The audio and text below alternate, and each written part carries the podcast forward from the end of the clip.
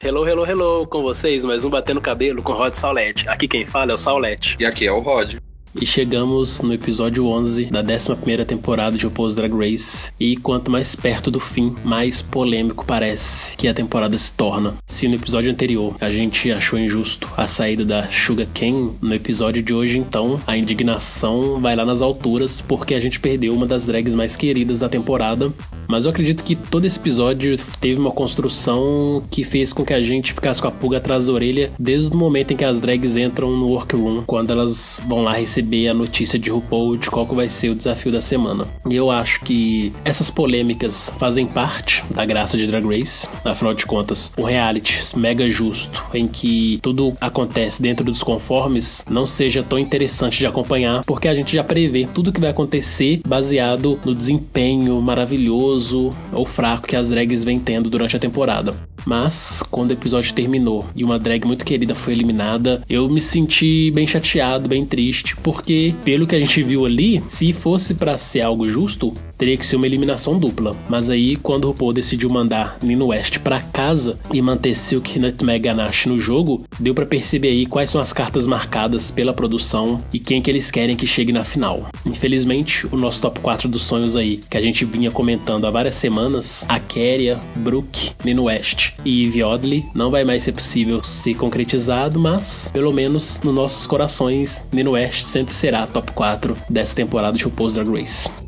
Nossa, eu achei essa eliminação, assim, totalmente injusta. Tipo assim, o total do totalmente injusto. Porque até a RuPaul no final do lip sync ela fez aquele meh, tipo, não foi lá essas coisas. Eu entendi que esse meh foi para ambas que não atingiu aquela performance que a RuPaul queria. Mas também pode dar a entender que foi meh, porque a Silk sempre falava que ela ia se garantir no lip sync, que ela era uma boa lip syncer e fez aquele desastre todo que se enroscou até na peruca para completar a performance assim nem era tão enérgica para ela ficar dando aqueles chutes altos, se jogando daquele jeito. E também concordo com você, se fosse para ver nesse ponto de vista, seria uma eliminação dupla assim, tava muito na cara. Mas como a RuPaul quer carregar a Silk, independente também da Nina estar no bottom, eu não concordaria assim tanto dela ter sido eliminada por causa daquele visual. Levando em consideração assim o histórico das duas, o certo seria as duas saírem.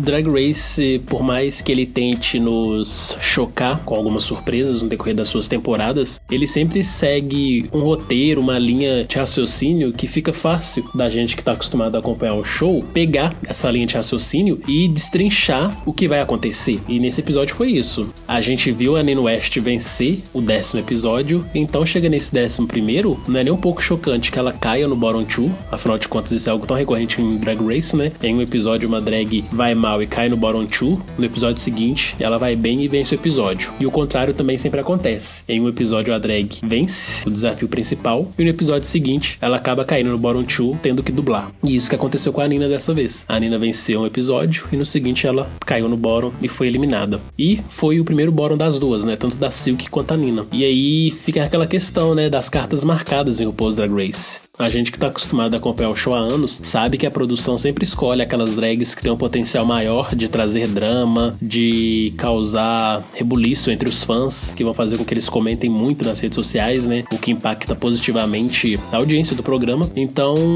nessa temporada tem algumas drags que têm esse perfil. Só que eu acho que tem uma questão aí que sempre foge do planejamento da produção, que é a reação que o público vai ter enquanto está assistindo uma temporada e como esse público, né, como nós vamos abraçar as drags da temporada. Por mais que a Silk seja talentosa e ela faça bom entretenimento, por mais irritante que ela seja, eu acho que aqui nem vale entrar nesse mérito, né, dela ser irritante ou não, mas ela acaba nos deixando presos na tela para ver o que, que ela tá aprontando. Eu acho que tem coisas que fogem do que a produção planeja, do que a produção deseja. E a Silk, talvez eles acharam que seria abraçada pelo fandom, seria adorada e todos queriam vê-la na final. E não foi o que aconteceu, né? A Silk já no início da temporada nos causou muita irritação, E os episódios foram passando, e embora tivesse algumas pessoas, tipo eu, esperançosas de que em algum momento a Silk teria uma redenção maravilhosa e que a gente iria torcer por ela, foi uma coisa assim, que só foi decaindo. A cada semana, o ranço por ela só ia aumentando. E aí, do outro lado, a gente tem a Nino West, que começou um pouco apagada, teve um início meio confuso, mas que foi, no passar dos episódios, conquistando cada vez mais os fãs e mostrando ser uma boa competidora, conseguindo destaques em alguns desafios, especialmente os de comédia. Esse é o tipo de coisa que a produção não consegue prever. Quais vão ser as drags que vão ser aclamadas pelo público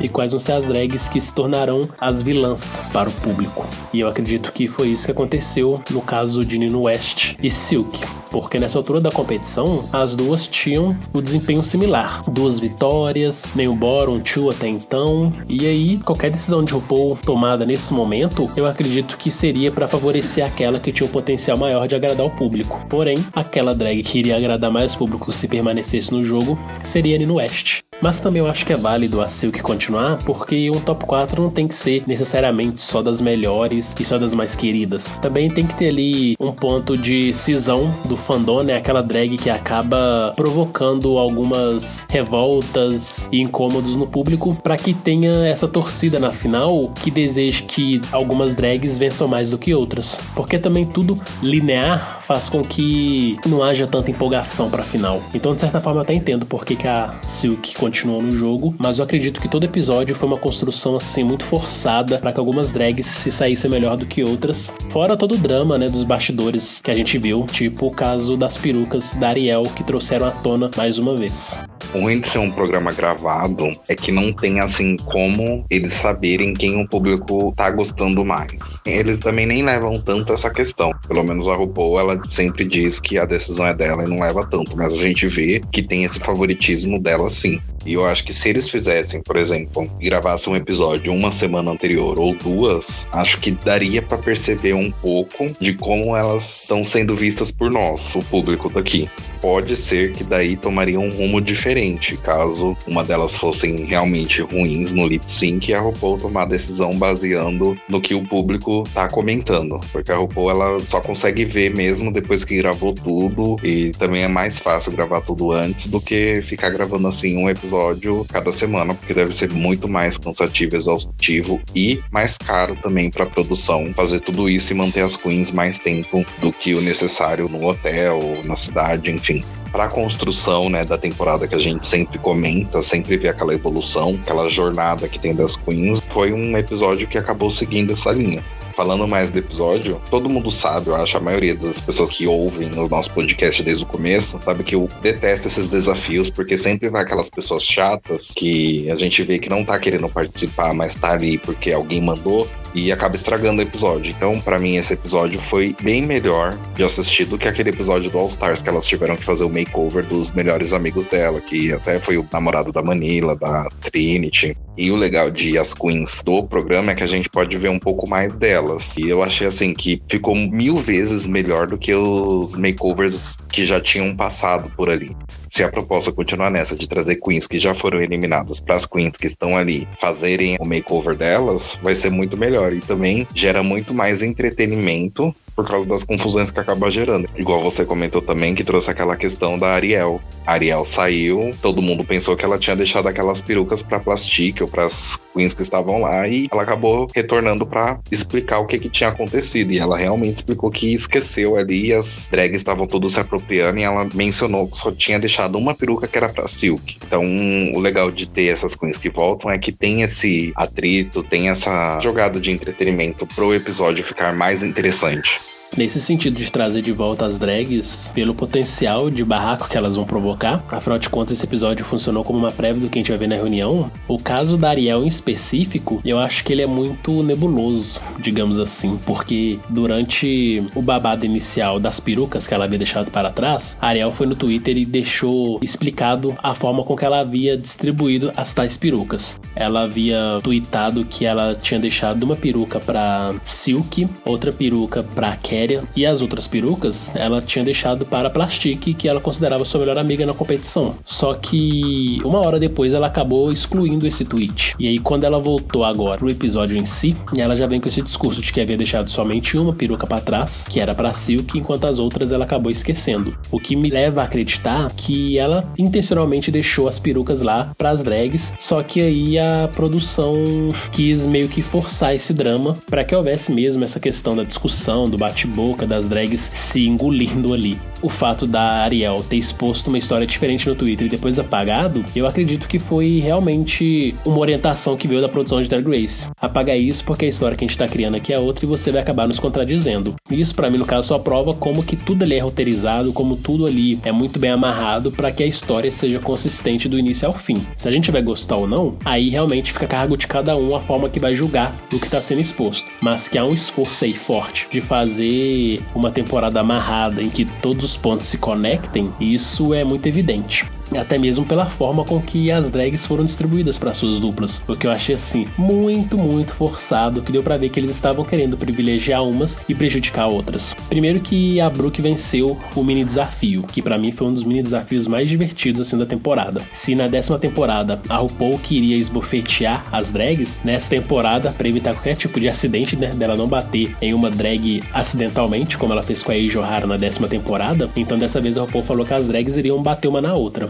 E para mim acabou que esse momento em que as drags estão lá, mandando shade uma para outra e revidando com um tapa na cara teatral, para mim foi como se eles tivessem refeito o desafio The Libraries Open, só que de uma forma positiva e que deu certo. Porque eu acho que os shades que as drags mandaram dessa vez foram muito mais divertidos, muito mais engraçados e mostrou pra gente como elas conseguem ser criativas na hora de gongar umas às outras, diferente do que rolou no desafio da biblioteca quando teve drags ali que fizeram alguns shades que não teve graça alguma. Tipo a Silk e a Miss Vende falaram coisas que a gente não esboçou nenhuma reação. Já nesse mini desafio dos tapas, elas conseguiram conseguiram nos deixar mais empolgados com os seus shades, né? Enfim, eu acho que nesse momento ali em que elas estavam mandando shade uma para outra foi bem divertido. Só que a Brooke para mim não merecia ter vencido e acabou vencendo. Então para mim aí já começou a mostrar um pouco dessas cartas marcadas da produção. Por que a Brooke venceu? Ela acabou vencendo porque ela tecnicamente iria distribuir aí as duplas que iriam participar do desafio da transformação.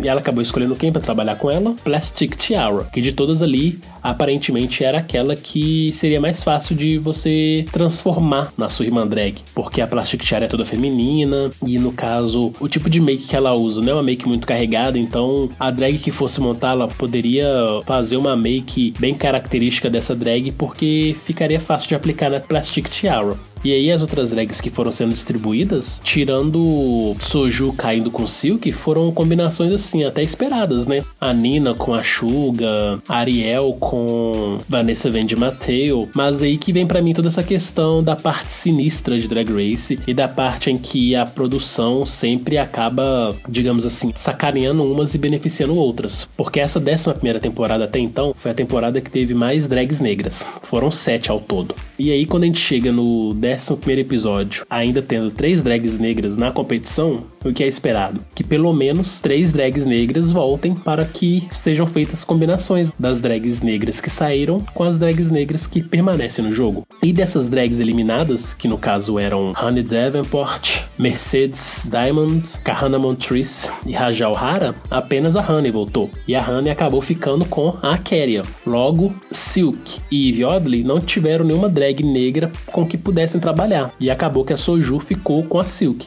Ambas não têm semelhança alguma e ainda cada uma tem seus próprios problemas para poderem resolver na hora de se montar. Então, achei que foi muito shady a forma com que essas duplas foram distribuídas. Ficou claro que a decisão não foi da Brooklyn Heights. Quem decidiu que dupla ia sair com quem foi a própria produção e a Brooklyn Heights só acabou seguindo o bonde, né? E aí, para mim, ficou bem claro aí quem era a drag que eles queriam que fosse bem no episódio e quem é a drag que eles queriam que caísse no bottom. E por isso que para mim não foi uma surpresa que a dupla Silk e Soju se deram muito mal e acabou com que Silk dublou pela primeira vez e ainda contribuiu para a eliminação da Nino West.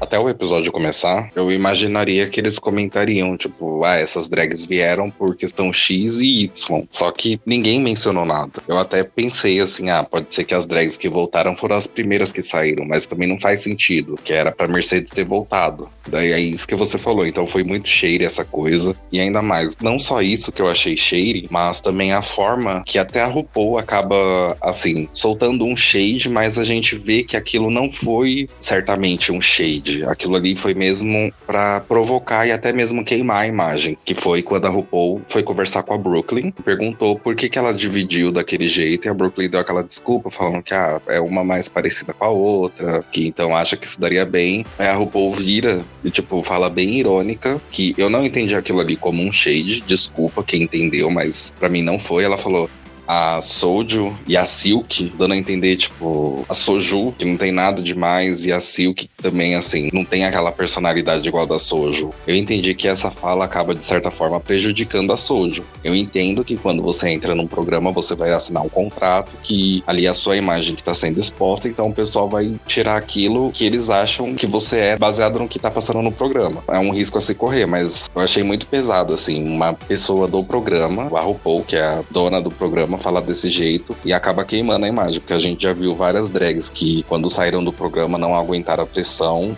E isso que essa pressão nem foi ocasionada pela RuPaul, por alguém que estava ali dentro. Foi de modo geral, tanto fora quanto as outras drags que se envolveram na briga, que foi no caso da Magnolia. Teve um tempo também que a Caixa ela parou de fazer drag, a Mystique também tinha até parado um pouco, mas algumas até voltaram. Então eu achei bem chata essa questão, porque a Soju a gente já viu que ela não tem aquele tipo estilo de drag que a gente é acostumado a ver. A drag dela é mais assim, uma drag pro YouTube, é uma drag mais. Eu não diria de baixo custo, mas é uma drag mais reclusa. Ela não se joga tanto. A gente já viu as queens falarem coisas dela, tipo, zoar essas coisas, mas eu achei bem chata essa questão da RuPaul soltar uma fala bem assim. Eu não sei quanto você, mas foi o que eu achei na hora.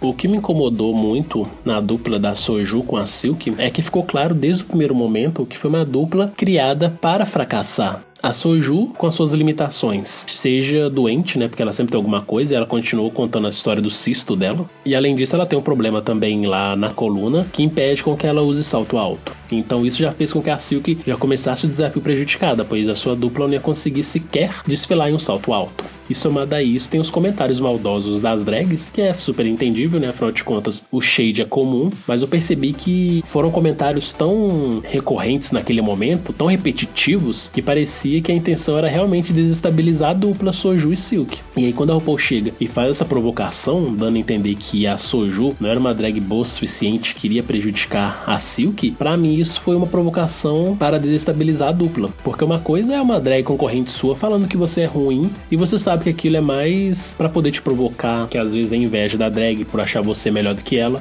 Mas aí quando a dona do programa vem e coloca em xeque a sua capacidade, isso desestabiliza a dupla. Então, para mim, não foi surpresa nenhuma as duas, durante todo esse momento em que elas estão trabalhando em dupla no workroom, não ter desenvolvido nenhuma sintonia, porque elas já começaram o desafio crente que as duas não poderiam ser boas o suficiente uma para outra. E ainda depois, a Silk, toda aquela questão de não usar padding, dela nunca mostrar o glamour que ela sempre cobra da Eve, mas ela mesma não mostra. Então ficou bem evidente que a dupla Soju e Silk não ia dar certo. Enquanto as outras duplas, por mais diferentes fisicamente que as drags fossem, havia uma sintonia muito boa boa. E aí, em contrapartida, a gente tem quem? A Brooklyn Heights e a Plastic Tiara, super bem entrosadas, super conscientes de que elas têm todo o potencial para vencer o desafio. E aí, quando elas entram no palco principal, dá para ver que, assim, é basicamente mãe e filha drag no seu melhor momento, assim, da carreira. Muito lindas, muito maravilhosas. Então ficou bem evidente que nesse episódio já tinha as cartas marcadas de quem iria se dar bem e de quem iria se dar mal.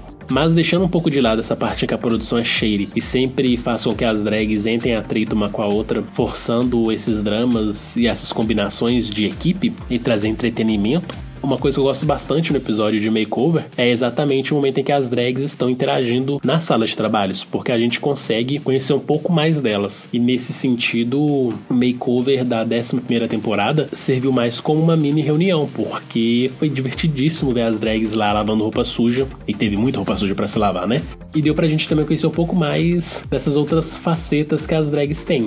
Até então eu tava achando a Kéria uma drag com uma postura maravilhosa, incrível, bem rainha. E nesse episódio deu pra ver que ela também tem um lado muito shady e que ela é de verdade uma drag pager, né? Que participa de concursos. Porque a gente conseguiu ver esse lado mais provocador, mais briguento dela, querendo fazer com que as drags realmente resolvessem suas tretas ali e jogando na roda que as pessoas estavam falando da Silk e que a questão da peruca causou um grande desconforto entre as drags para saber de quem que eram as perucas, quem queria ficar com as perucas. Então, nesse sentido, eu fiquei um pouco surpreso em ver essa postura mais fofoqueira da Kéria, mas também isso não fez com que eu mudasse minha opinião sobre ela, que eu acho que é mais uma questão assim de ampliar a visão que a gente tem das pessoas, né? Porque a gente costuma colocar as pessoas no pedestal, mas nem a RuPaul merece ficar no pedestal, porque ela também erra e ela tem seus close errado. Por que a gente vai fazer isso com uma drag que tá ali competindo e tá passando pela pressão do jogo e que tá ali às vezes desesperada para poder voltar para casa, para poder estar com seus amigos, seus familiares. Por isso que eu acho que o episódio de transformação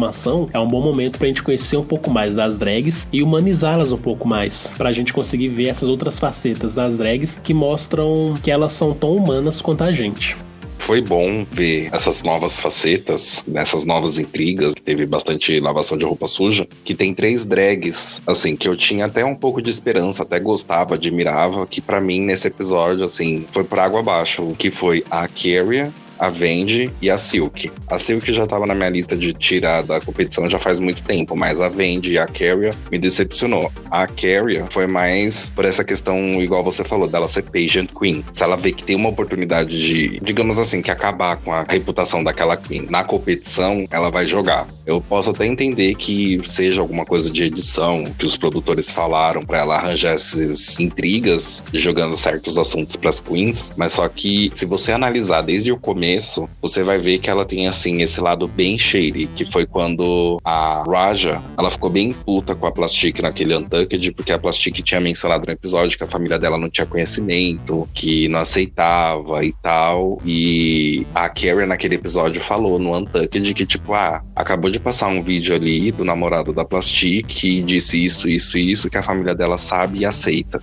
Ela depois se redimiu falando, ah, eu acho que eu posso ter escutado errado. Não tem esse eu acho. Se você você faz uma coisa ali, você tem que fazer aquela coisa pensada. Se realmente a pessoa falou aquilo, você tem que passar aquilo que a pessoa realmente falou. E nesse episódio deu para ver que muitas das coisas que a Carrie fala é mais por trás das câmeras. Tipo, nunca é na frente das drags ali brigando. Então ela só jogou o assunto na roda lá falando das perucas da Ariel, depois jogou outro assunto na roda lá falando da Silk, que a Scarlett disse isso e, e aquilo da Silk, só para gerar essa intriga. Até aí eu posso até entender que foi algo da produção, mas se você juntar o Confession e as outras coisas que ela já falou nos episódios anteriores, você vê esse lado dela, que é um lado assim que eu detesto dessas pessoas. A gente entende que num concurso de pageants deve rolar isso daí adoidado. Tanto que tem as queens que se odeiam, briga, tudo para ganhar esse prêmio. Essa foi uma das atitudes que eu odiei de ver da Kyria e ela para mim assim não faz mais parte daquele meu top 5 que eu tinha. E em relação a Vendi e a Silk, eu achei as duas assim muito infantil, só porque a Scarlett deu uma opinião falando que a Silk, ela não tava ali sozinha, ela tava se mantendo com as outras queens, tipo, com o grupinho dela das Dream Girls. E sempre alguém fazia alguma coisa por ela, ajudava a fazer certas coisas. Então achei, assim, bem infantil da Vendi e da Silk ter aquela atitude, ah, se você falar mal de mim, é óbvio que eu vou voltar com duas pedras na mão e falar mal de você também, falar mal de alguma coisa que você fez ou que você faz. Eu acho que não é assim que você discute com alguém e aceita uma opinião. Mesmo se você não aceitar a opinião da pessoa, você tem que ser uma pessoa equilibrada. Eu entendo que você não aceita e tal, mas eu acho isso, isso e isso de você também. Então, essas três, para mim, nesse episódio, pode tirar, que não vai dar nada. É por isso que é importante a gente não colocar ninguém em pedestal, né? Porque a gente coloca a pessoa numa alta conta, achando que ela é maravilhosa, praticamente perfeita. E aí quando ela pisa na bola, a gente não entende por que ela pisou na bola e a gente acaba não aceitando e fica com essa impressão de que a gente foi enganado. Mas eu acho que nesses momentos a gente realmente tá vendo a drag em seu habitat natural, porque a gente não vai nos shows que elas fazem, porque poucas drags vêm ao Brasil. Então a gente não vê a rotina delas, seja nos concursos que elas participam, seja nas boates em que elas fazem show. E é nesses ambientes em que elas mostram como que elas são profissionais de trabalhar e são nesses ambientes que elas mostram esse seu lado profissional, ou lado amador, ou lado shady, ou lado sabotador, porque tem todo tipo de drag em todo tipo de ambiente, né? E nesse sentido eu fiquei um pouco decepcionado sim, mas igual falei, não é motivo de eu também ficar revoltado e achar que a drag não mereça estar ali, porque se elas chegaram até ali foi porque elas mereceram sim. Mas a ideia é que elas não merecem também ser colocadas em um pedestal, porque colocá-las no pedestal nubla a opinião que a gente pode desenvolver sobre elas. Só que eu gostei bastante de ver esses barracos ali na sala de trabalhos, porque também é uma forma das drags tirarem um pouco do peso da competição de si, né? Porque elas estão ali já há 11 semanas competindo, exaustas, querendo voltar para casa, e esses momentos de discussão acabam ajudando elas a extravasarem um pouco e a se sentirem mais leves. Então, nesse sentido, eu acho que é até bom. E eu fico imaginando uma Kéria, por exemplo, que tá acostumada com concursos, e no concurso ela pode agir de uma forma X, e quando ela vai para um programa de TV ela tem que agir de uma forma Y, para ela não se queimar tanto. Então, quando ela ela tem oportunidade de soltar o veneno, ela vai soltar mesmo. Só que eu acho que ela acabou passando esse tempo despercebido por nós, porque é isso que você comentou, né? A Kerry, ela também é um pouco maquiavélica no sentido de passar a informação pra frente. Porque a Kerry não é uma Silk, nem uma Eve que estoura no meio da galera e grita para todo mundo ouvir a sua indignação. Ela chega no canto e joga a fofoca no ar, e aí a pessoa que recebeu a fofoca que estoura e vai lá discutir com todo mundo. Então, eu acho que uma personagem como a Kerry também é bom pro jogo, porque ela mantém o jogo quente, mantém os nervos à flor da pele, sem se envolver diretamente. E aí, quando ela aparece em cena, é mais para poder tentar contornar a situação e passar essa ideia de que é uma mãezona que tá ali para poder ajudar as pessoas e resolver os problemas. Só que a grande questão é que a gente acaba achando que esse tipo de atitude, embora seja boa pro show, é uma atitude hipócrita que nos incomoda. Mas infelizmente assim é a vida. E acho que é por isso que a gente adora tanto Drag Race, né? Porque por mais que seja um programa de drag e a gente adore arte drag e a gente infelizmente não consiga consiga conviver com tantas drags quanto a gente gostaria, mas a gente consegue nesses momentos identificar comportamentos que super se assemelham com pessoas que estão no nosso círculo social e que a gente encontra diariamente por aí.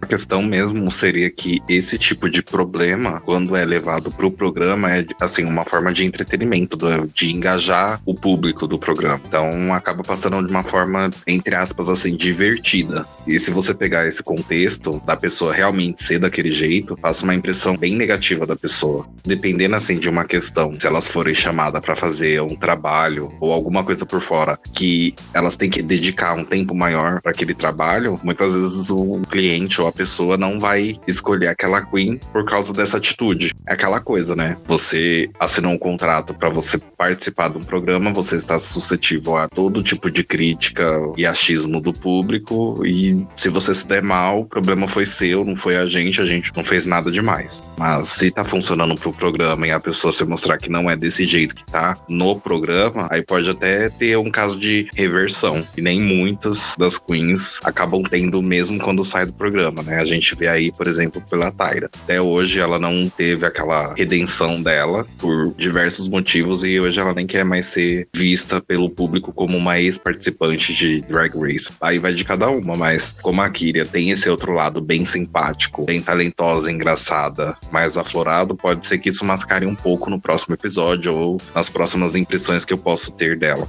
Agora, focando no desafio principal, eu amei de coração que eles não enfiaram nenhuma performance musical nessa transformação de hoje. Porque uma coisa que me irritava muito era em todo episódio de transformação ter algum tipo de performance musical das duplas transformadas. Eu achava isso uma forçação de barra horrorosa, porque sempre era alguma música da RuPaul que elas tinham que fazer uma coreografia bem mais ou menos. E ainda bem que dessa vez a gente não teve isso. Realmente focaram nos looks, no desfile e na semelhança familiar. E eu acho que esse é um dos motivos eu também ter amado demais esse episódio, porque esse é meu episódio favorito da temporada normalmente, eu sempre adoro. Só que a hora que chegava o momento das drags dançarem, eu ficava assim, puto, porque simplesmente não tinha nada a ver. Elas estavam lá performando e aí a RuPaul vinha e criticava, ah, mas porque no momento que você dançou X não foi legal, não tinha sincronia, mas tipo, foda-se, não tinha que ter sincronia não, vocês forçaram uma coisa que não tinha necessidade. Então agradeci demais que eles finalmente cortaram essa performance e focaram no que importa, que é look, maquiagem, semelhança familiar, presença de palco, e nesse sentido eu acho que todas as drags brilharam. Realmente todas encheram meus olhos, e eu acho que a única que ficou um pouco distante mesmo foi a Nina e a Suga, porque o look que elas trouxeram foi um look muito, muito bacana. Isso não tem o que negar. Enquanto a Nina desfilou com a bandeira do arco-íris, representando a comunidade LGBT, a Suga desfilou com um look que remetia à bandeira da comunidade trans. Então acho que nesse sentido foi uma representatividade muito bonita e que é muito importante que ela apareça em Drag Race. Porque Drag Race já teve várias denúncias aí de ter cometido transfobia, então é muito legal que no palco principal alguém celebre a comunidade trans. Só que no fim das contas eu achei que as duas não tinham nenhuma semelhança familiar e o look delas realmente estava uma coisa muito circo e menos fashion. Então nesse sentido para mim o look delas foi um dos mais fracos para propósito do episódio. Agora pra uma parada LGBT, eu acho que os looks delas assim são os mais perfeitos e que trazem essa representatividade que a gente sempre busca mesmo. E as outras drags eu achei elas simplesmente maravilhosas. Teve algumas que fizeram eu ficar super feliz com o resultado final. Dessas que eu adorei o resultado final, eu destaco três: a Ivy Oddly e a Scarlett. Eu achei maravilhosas. E as duas já tiveram uma química ótima quando no segundo episódio elas fizeram a paródia do filme e acabaram vencendo. E vê-las como irmãs drag desfilando com looks jeans e depois a Scarlett simulando a risada da Ivy Oddly, eu achei assim fantástico, cereja do bolo. Amei demais a combinação das duas. Depois vem a Miss Venge com a Ariel, que para mim foi uma grande surpresa, sim, incrível, porque a Miss Venge, né, bem assim, de várias semanas, sempre levando porrada na hora de estar tá lá no palco recebendo as críticas dos jurados. Tem hora que ela não entrega um personagem bom porque ela acaba fazendo ela mesma, ou então tem hora que o look dela não tá bom. E nesse episódio ela conseguiu simplesmente ser ten across the board, né? Ela foi maravilhosa e a Ariel estava com uma semelhança com a Miss Vente gritante. Para mim foi a dupla que teve a maior semelhança familiar aí. Infelizmente acabou não vencendo. E é por isso né, que eu volto a repetir das cartas marcadas de quem vai vencer vencer ou não cada episódio e quem por fim vence a temporada. Mas enfim, voltando, né, pro desafio principal, a gente acabou tendo a Brooke com a Plastic, que eu achei que elas foram perfeitas. E essa troca das duas, né, de uma irmã mais velha com a mais nova, eu acho que funcionou demais. E por isso que a dupla acabou vencendo, porque eu acho que na hora que a gente olha a história que elas construíram, foi a história mais forte até então. Mas da mesma forma também eu acho que a história que a Ivy e a Scarlett contaram foi muito boa, especialmente pela tentativa da Scarlett em ser tão estranha quanto a Eve. E aí, nesse caso, eu acho que um bônus que merece no episódio seria o look da a Kelly Davenport com a Honey Davenport. Foi um look simples? Foi, mas como foram cores fortes e os looks eram semelhantes, eu acho que foi simplesmente perfeito. E acho que esses foram os looks que encheram meus olhos, ou seja, basicamente todos. E vale ressaltar também que a Silk, eu achei que ela finalmente estava num dos looks mais lindos que ela desfilou na temporada, porém tem essas questões, né, do look ser mal acabado, tio padding estar mal feito e, coitada, a dupla dela tava realmente busted. Eu acho que a Soju não tava boa mesmo e isso pesou contra a Silk. Mas eu acho que no montante assim, todos os looks estavam maravilhosos e esse foi um makeover que me encheu os olhos, porque raramente vê um makeover assim que todas as drags estão praticamente perfeitas e fica difícil saber quem que eles vão jogar no Bottom 2. Nesse desfile, para mim só três assim que se destacaram, que no caso foi a Eve, a Brooklyn e a Vendi. E eu jamais assim imaginaria que a Vendi conseguiria maquiar uma outra pessoa para ficar idêntica a ela. A única coisa que não me surpreendeu foi a escolha da cor, né? Porque a Vendi sempre vem escolhendo vermelho desde que entrou na sala de trabalho e tá até hoje aí. Isso é algo que todo mundo pode levar em consideração, que é fazer um planejamento das roupas ou daquilo que você vai levar para certo lugar. Varia um pouco nas cores. Que ela até brincou no Twitter que ela jamais tinha planejado isso de só sair looks vermelhos. As duas, que seria a Eve e a Brooklyn, foram, assim, perfeitas com as duplas que elas tiveram. A performance que elas fizeram no palco foi ótima. O nível, assim, a química entre as duplas foi muito boa. E com certeza, na final, vai depender das duas para levar a coroa. E se RuPaul der a louca de fazer uma coroação dupla com as duas, para mim, essa coroação dupla não vai ser uma coroação ruim ou uma coroação que não tenha valido a pena, de certa forma. Porque as duas vêm apresentando coisas incríveis, enquanto a Eve tá mostrando, assim, esses visuais exóticos, diferentes e estranhos, a Brooklyn tá mostrando os outros visuais bem mais refinados, elegantes e tudo, e as duas conseguem se manter, assim, para a par, igual a gente já viu até no lip sync. Eu não concordo no caso da Eve ter ficado do Bottle 3 e aquela opinião do Ross foi completamente errada, ridícula dele ter feito. Ah, esse visual que você fez foi meio, né, artesanato. Se você pegar os visuais da Eve ou visuais de outras queens que ele já elogiou, ele podia ter falado até a mesma coisa, tipo, ah, é artesanato. Só porque ela fez assim tudo com jeans, ele vai falar uma coisa daquela e sem contar que a performance dela com a Scarlett estava perfeita. Então eu não vejo por que dele comentar isso nesse episódio. Em relação a Sojo e a Silk, a Sojo até tava assim, com a roupa ela estava bonita. Eu só trocaria a maquiagem dela, que ela vai ser o melhor que a gente já viu dela no programa até então. E a Silk tava totalmente assim, abatida pelas críticas, abatida com o desafio, aquele padding. Na hora que ela já entrou, eu já imaginava que a Michelle ia reclamar porque tava desproporcional, tava estranho. E ela não tava assim, confiante da Sojo fazer tudo que elas tinham planejado direito. Ela sempre ficava olhando assim de lado, não se soltava. Eu achei assim até bom, porque os dois visuais, a semelhança que tinha era a cor azul, porque de resto não tinha nada, igual a menina comentou lá, a jurada, que é o Sunny e a Cher. Tipo, não tinha nada a ver.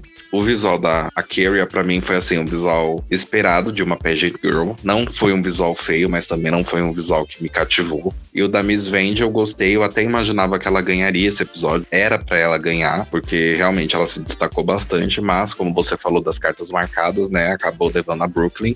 O da Nina é um visual legal para esses tipos de eventos, igual a parada LGBT ou um evento numa casa noturna, e não casou muito bem ali com a semelhança familiar. E ainda mais até a Michelle comentou, com aqueles cabelos daquele jeito, não funcionou bastante. Eu achei só um pouco pesado quando a Michelle falou que ela tinha maquiado a Suga quase para ser uma palhaça. Aí eu já achei que foi meio pesadinha a crítica, mas não tão necessária ter falado, exposto desse jeito, né? Que a gente já viu maquiagem muito pior e a Michelle não falou nada é que chega na reta final de Drag Race, eles precisam forçar essas formações de Boron e quem vai vencer o episódio. E quando você comenta, né, que não entendeu por que Ross fez aquele comentário injusto com a Ivy Oddly, eu entendi o porquê. Porque eles precisavam criticar aquela outra drag que, no caso, seria a ameaça para a coroa da Brooklyn. Caso contrário, se a Brooklyn não tivesse vencido esse episódio, quem iria vencer? Seria a Vanessa Vende. E a Vanessa Vende vencendo esse episódio, ela consegue sua primeira vitória e a Brooklyn mantém suas duas vitórias. Com a Brooklyn vencendo esse episódio, ela consegue as três vitórias na temporada e se mostra à frente das concorrentes.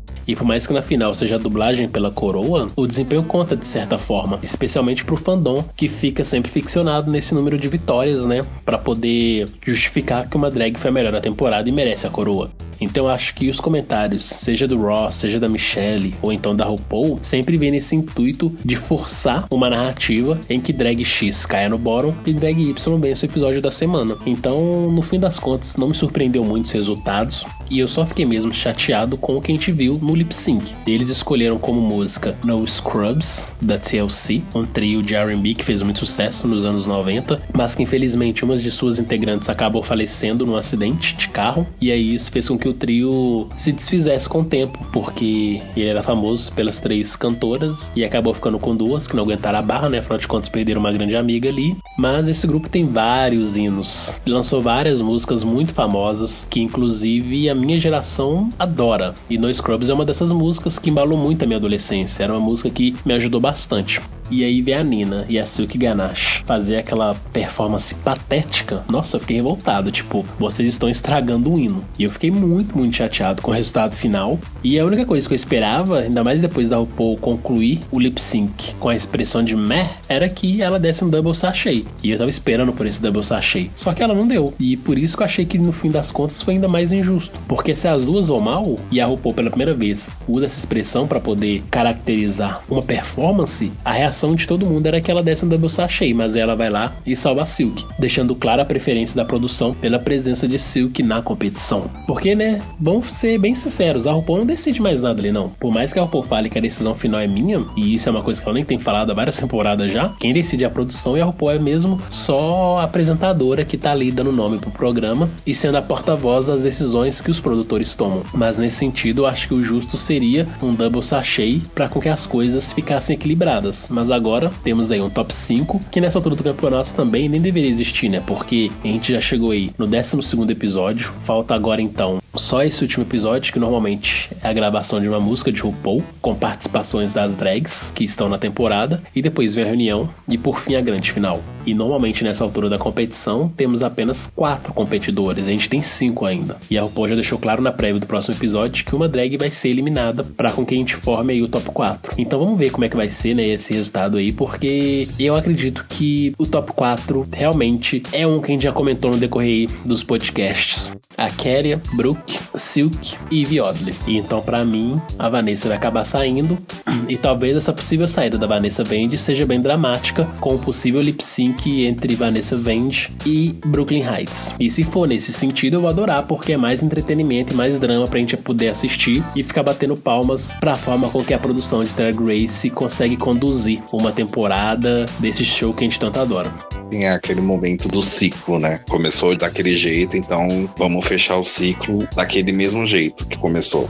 Eu também tô esperando para que seja isso, que a gente já até começou, comentou desse top 4. Vai ser até merecido, porque, de certa forma, né, não queria que a Silk fosse, mas infelizmente ela vai ter que ir por causa da RuPaul. E só voltando um pouco no lip sync, eu entendo assim que cada música que eles escolhem teve assim uma grande importância na época que passou. Só que ultimamente eles estão escolhendo assim umas músicas que não tem assim muito o que as drags fazerem. Não curto muito esse estilo de música, apesar de que na época eu lembro que era bem tocado tocado essa música, mas eu esperava assim que eles escolhessem umas músicas mais enérgicas e que fossem de acordo com o tema que estava passando no episódio. Tipo, se foi um episódio que, sei lá, tinha embasamento para ser um episódio triste ou para ser um episódio legal, mediano, alegre, eles escolhessem assim uma música de acordo com essa narrativa do episódio. Assim, essa música também para mim era, seria uma música da questão das duas queens dublando, um duplo sachê. Ainda mais foi uma decepção a RuPaul ter feito aquela reação toda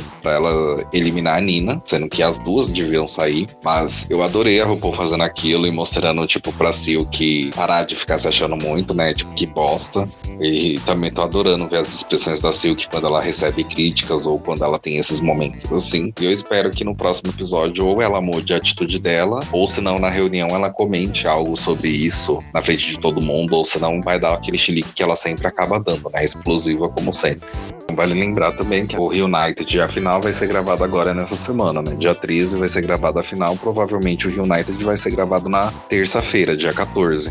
O que eu acho sobre esses últimos lip syncs é que o grande problema que a gente tem aí não é o lip sync em si, não conversar tanto com o episódio, mas é o fato do Untucked rolar depois que a gente já viu o episódio todo, inclusive o lip sync. Porque a vibe que a gente viu desse Untucked, por exemplo, ele foi assim, muito pesado. As drags lá lavando roupa suja, tristes, especialmente pela pergunta que a Alpo fez, né? Quem vocês acham que devem ser eliminadas? E falaram em peso o nome de Eve e Silk. Então, nesse sentido, eu acho que se eles dessem essa pausa no episódio, na hora que a Alpo vai deliberar e mostrasse o Untucked, e na volta eles mostrassem o lip sync, eu acho que pela atmosfera que o Untucked nos deixa, lip sync seria super entendível ser aquela música mais lenta, mais triste. Porque foi esse sentimento que o Untucked nos deixou, né? Só que aí primeiro eles vão lá e já passam direto o lip sync para depois mostrar o Untucked, a gente se sente um pouco deslocado, né? E fica tipo, nossa, nada a ver essa música com esse episódio. Mas é o que rola já em Drag Race, né? Infelizmente, nem sempre a música que elas vão dublar tem essa energia, essa animação que a gente espera de um lip sync que nos deixe presos na tela. E esse lip sync para mim no geral foi muito fraco e é o que a gente já falou, né? Era double sachê ou então double chantei, porque se é para forçar, então vou forçar de um jeito, né, que as favoritas não saiam de uma vez.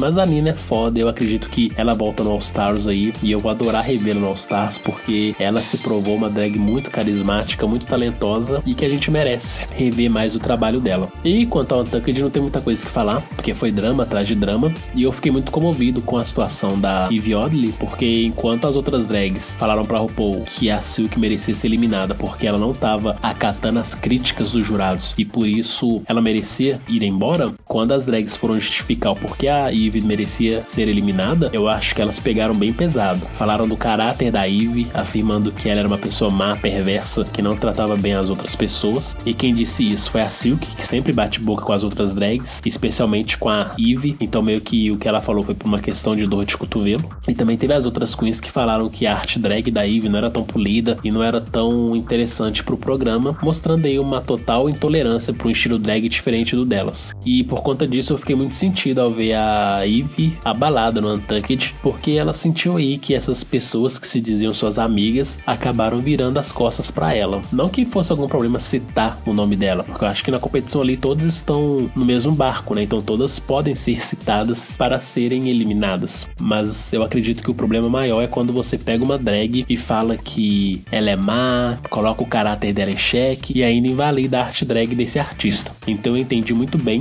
a dor da Eve e eu torço muito para que que acabando essa temporada, mesmo que ela não vença, que ela consiga ir muitos trabalhos, muitas turnês pelo mundo afora e prove para essas pessoas que duvidam da sua drag que ela é muito foda, que ela é muito maravilhosa e que nada nem ninguém tem o poder de duvidar da sua capacidade. Eu achei meio cheire de algumas terem falado o nome da Eve, mas não assim tão cheire porque a Vendi falaria porque com certeza ela defenderia a amiga dela, não queria dar o contrário, ela também já teve as brigas com ela, mas foi assim, meio que surpresa a Kill ia falar que a Eve merecia sair. Era um pouco esperado porque a Eve faz um estilo totalmente diferente do da Kill, mas eu não imaginava que ela jogaria da mesma desculpa, né? Que tipo, ah, ela é explosiva, ela foi explosiva com todo mundo aqui, ela meio que deu a entender que tratou todo mundo mal, não só ela, mas como como as outras que disseram o nome dela. Deixou a Ivy bem mal.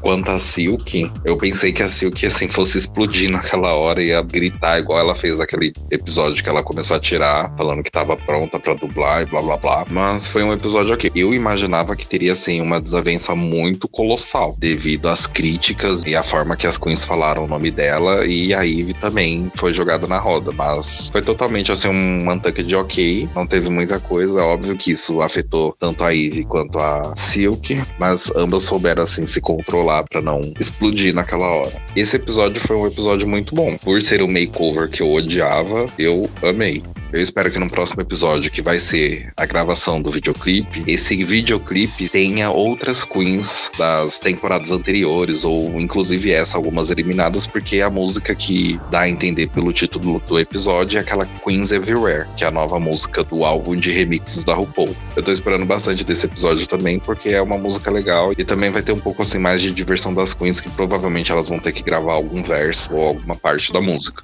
O 12 episódio vai ser o último episódio em que as drags estarão no estúdio tradicional de Drag Race fazendo algum desafio principal. Depois vem Reunited e por fim a grande final. Então, por ser o último final, acho que vai ter muita emoção envolvida, porque a RuPaul acaba né, trazendo uma imagem das drags na infância e fala para as drags conversarem com essa imagem delas. Enfim, tem todo o potencial para ser um episódio bom, igual esse de hoje foi. Porque, embora a gente tenha apontado essas questões dos favoritismos e drags que são prejudicadas, mas também tem todo o drama, toda a lavação de roupa suja que a gente adora ver. Essa temporada se mostrou muito acima da média do que a gente vinha assistindo nas últimas temporadas. Mesmo que essa Season 11 não tenha terminado ainda, eu tenho ela em alta conta, gostei muito do que eu assisti e tô ansioso para essa reta final que promete ser bastante divertida, dramática e com potencial aí de uma coroação icônica. Então eu tô muito ansioso e na semana que vem a gente vai ver aí, né, como que vai ser essa formação final do top 4, porque normalmente essa formação sempre é uma grande surpresa, porque eles acabam gravando várias formações e aí a gente vai descobrir, né, quem de fato vai ser o top 4. E no caso, qual drag vai ficar de fora. A minha formação do top 4 seria a Keria, Brooke, Silk e Eve. Nessa altura, para mim, a Vanessa, mesmo tendo quase vencido esse episódio, não mostrou uma diversidade e habilidades que justificassem que ela merecesse top 4 e vencesse a temporada. Então, pro próximo episódio, ela é a drag que eu espero que saia e não componha o top 4 com as queens que sobraram, o único top 4, assim, para mim, que teria formado seria esse, né? Ou senão a gente ainda pode ter esperança da Silk sair pra Vendi continuar ali. Aí sim, podem dar o posto de drag mais arrastada do programa para ela, caso ela for para o top 4. Então agora é esperar, né? Três episódios pro fim e quem será grande campeão. O meu top 2 continua sendo o que eu tenho falado nas últimas semanas: Brooklyn Heights e Ivy Oddly. Se alguma das duas ganhar, eu vou ficar muito feliz. Assim como eu. As únicas duas possíveis é sempre um top 2 para dublar uma com a outra e ganhar. Por hoje é só. Muito obrigado por nos ouvirem. Não se esqueçam de se inscrever em nosso canal e curtir nossas redes sociais, Draglicious e Fusco News. Links na descrição. Aqui é o Rod. E aqui é o Saulete. Até o próximo Batendo Cabelo com Rod Saulete.